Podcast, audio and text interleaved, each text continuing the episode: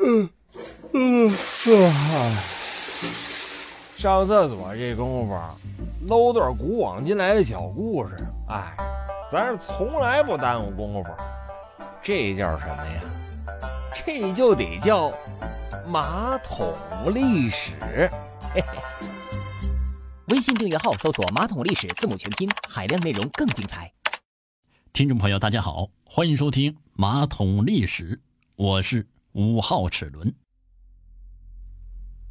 说陈胜吴王起义，秦始皇死了之后啊，他的十八子胡亥篡位称帝，也就是秦二世，在郎中令赵高的唆使之下，变本加厉，继续兴建阿房宫。民不聊生，怨声载道，兵副屯长陈胜吴广揭竿而起，全国各地那是纷纷的响应，展开了轰轰烈烈的反秦农民大起义。西楚霸王项羽说的是陈胜吴广被害以后啊，反秦声势以南方的会稽郡最大，其首领呢就是楚国大将项燕的儿子项梁。和侄子项羽北上进军，沿途就收编了刘邦、英布、吕臣的反秦武装，并且在巨鹿一战破釜沉舟，一举呢就击溃了秦军主力，扭转了反秦的战局。说鸿门宴的历史典故，反秦义军刘邦攻下了秦都咸阳，秦王朝灭亡，西楚霸王项羽从范增之际。预设鸿门宴来铲除刘邦。刘邦携着张良、樊哙来赴宴，席间项庄舞剑意在沛公。刘邦在项伯和樊哙的掩护下得以逃脱。再说说萧何月下追韩信的典故。汉王刘邦谋士萧何月下追回了韩信，并且举荐给刘邦为将军。韩信采用明修栈道，暗度陈仓，这样呢，攻下了三秦，占据关中。后来协助刘邦击败项羽，建立汉朝。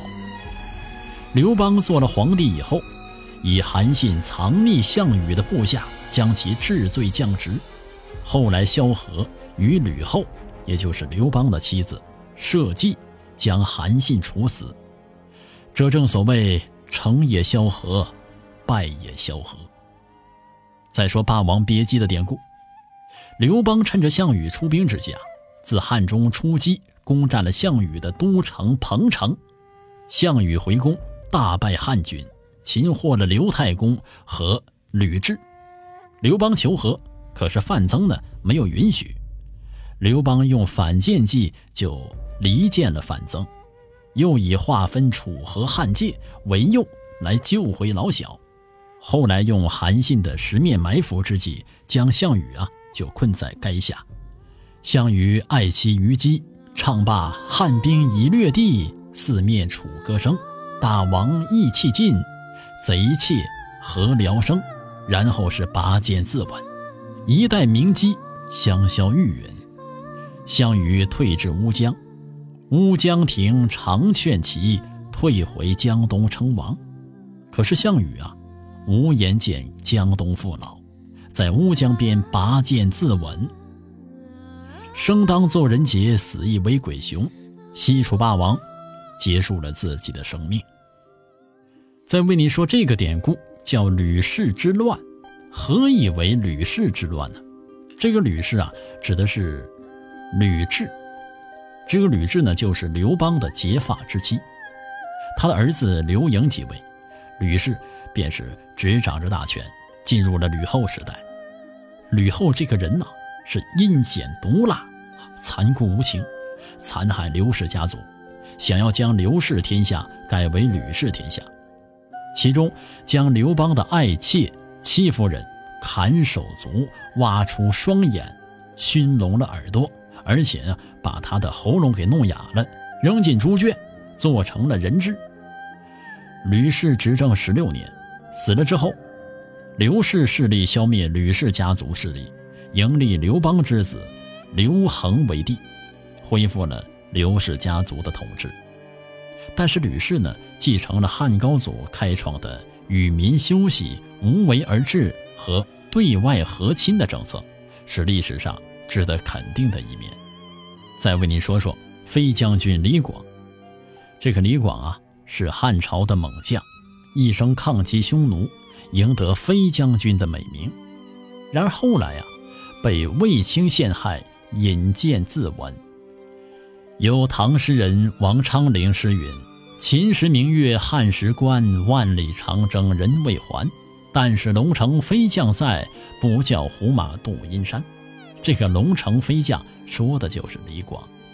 再为你说一说卫青和霍去病，这两人呢都是西汉时期抗击匈奴的将军。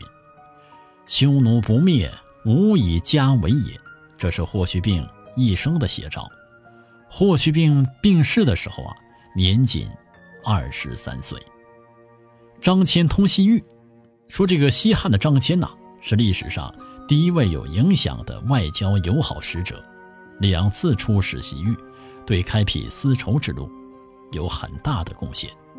再来为你说一说司马迁写《史记》的典故。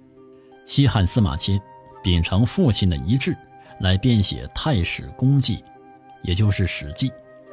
因为替大将李陵求情，被汉武帝处以腐刑，忍辱含垢的生存。他深知啊，人固有一死，或重于泰山，或轻于鸿毛。